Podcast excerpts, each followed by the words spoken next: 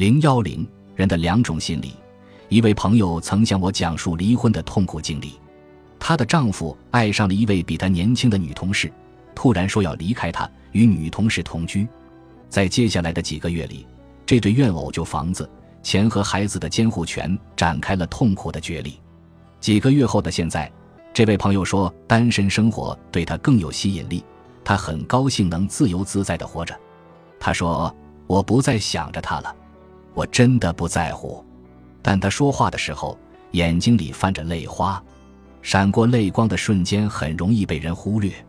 泪水汪汪的眼睛表示他很悲伤，这和他口头上说的刚好相反。我们这种同理心的领会是一种解读行为，这和从字里行间解读文字的意义一样明确。一种是情绪心理的行为，另一种是理性心理的行为。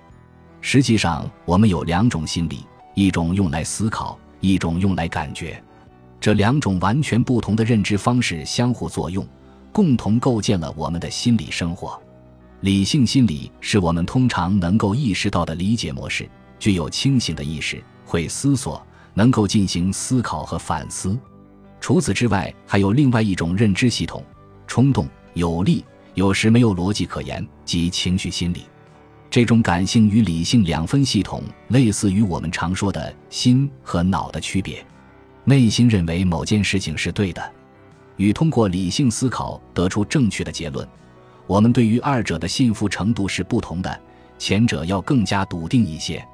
理性和感性对心理的主导比例是一个平稳的梯度，感觉越强烈，情绪对心理的主导作用就越强，理性的作用就越弱。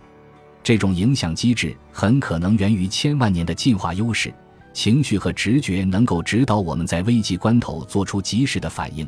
在这种形势下，停下来思考应该如何行动，很可能会让我们丧命。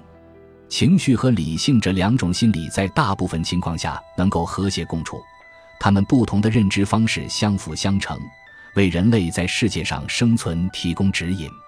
情绪和理性心理通常处于某种平衡状况，情绪袭来，要求理性心理采取行动；理性心理则斟酌，有时甚至否定情绪的指令。当然，情绪和理性心理是半独立的体系。我们接下来会谈到，它们各自如何反映独特而又相互关联的大脑神经回路运行机制。在大多数情况下，这两种心理的相互协调简直是巧夺天工。感觉对思维必不可少，思维对感觉也是如此。不过，一旦激情超过平衡的临界点，情绪心理就会占上风，压倒理性心理。十六世纪的鹿特丹人文主义学者伊拉斯谟曾经描述过理智与情感永无休止的纷争。